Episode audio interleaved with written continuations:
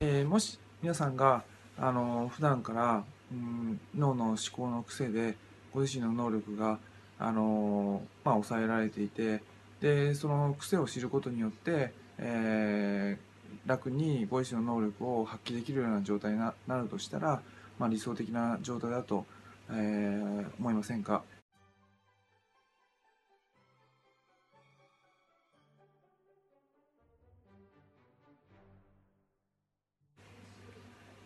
はい、えー、総武大の神経科の加藤孝弘です、えー、今日は平成29年の9月の28日の木曜日です。えー、まあ、あの先日その当院の職員の人とのメールのやり取りの中で、えー、まあ、僕が頑張ってるからあの仕事を頑張るっていう、えー、コメントをもあってあ、えーまあ、そのことから、まあ、いろんなことを考えていくっていう話をちょっとしました。で特にその当院はあの体の声を聞き続けるそうすれば健康への道が開けるっていうあのメッセージを伝えることを主な目的としているんですけども体の声を聞き続けるってことはあの本来の体の状態を探しに行って、まあ、その状態で生きていく、まあ、軸がもももっと簡単な言葉で言えば、まあ、自分本当の自分らしく生きていくってありのままの自分であの生きるようなあの術をつけていくがありのままの自分で生きるようにしていくっていうことだと思うんですが、えー、まあ例えばその誰かが、あの頑張ってるから応援したいなと思うっていうのは、えー、まあ軸がその相手の人にあるので 本来の自分自身があの出せないっていうかその応援したい相手に対して、えー、まあ一時的にであればいいんですけども、まあ、本当に長年勤める仕事とかに関してであれば、まあ、依存しちゃうことにもなってしまうので、まあ、その職場の出来事が楽しくなかったりするとやっぱりそのその依存しちゃってる人の上司のせいにしたり職場のせいにしたりしちゃってるしちゃうっていう場合もありますのであの絶えずどんな時も軸を自分自身に置くと。あの自分の責任でえー、ここに来る。自分が来たいから来るで、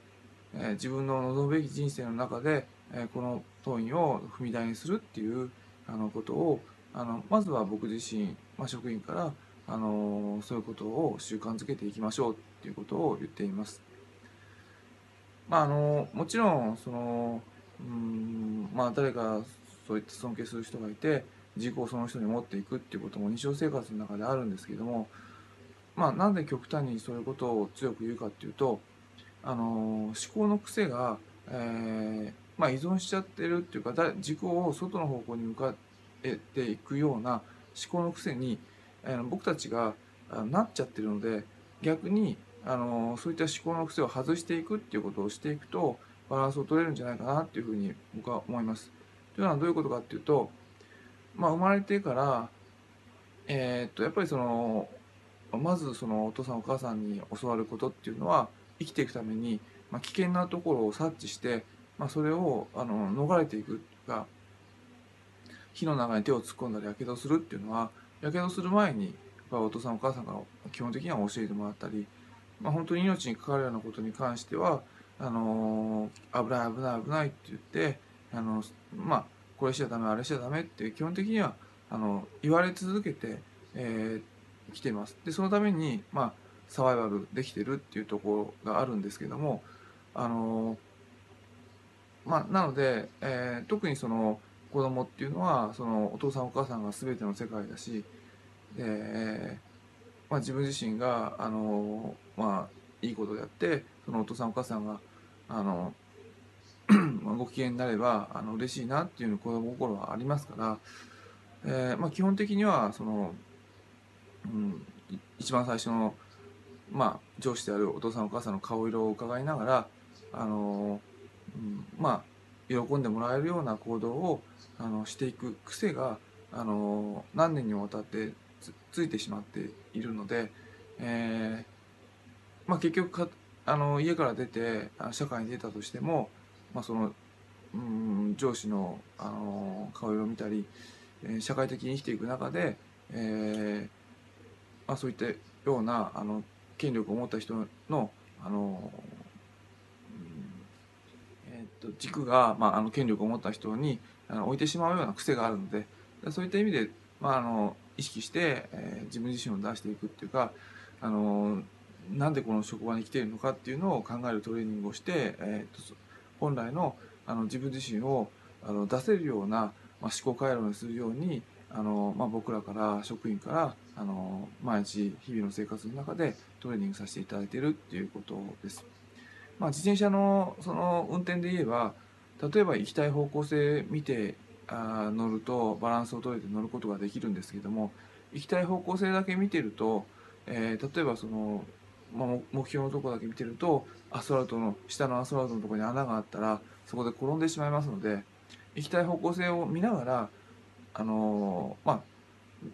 目で言うと中心視野に、えー、行きたい方向性を置いてで周辺視野のところに、えー、何かうんああの障害物がないかとかあの変な動物が飛び込んでこないかとかあのそういうことを確認しながら自転車に乗るから安全に乗れるわけであってただあの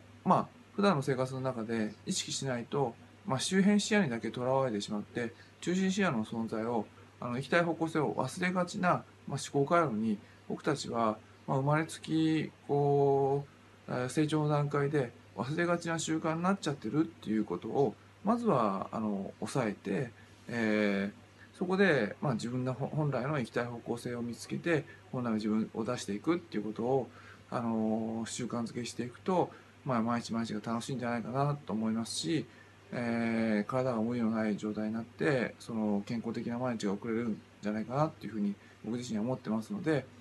あ、あのー、まあ、そのように、あのー、僕たちはまず、あのトレーニングさせていただいてます。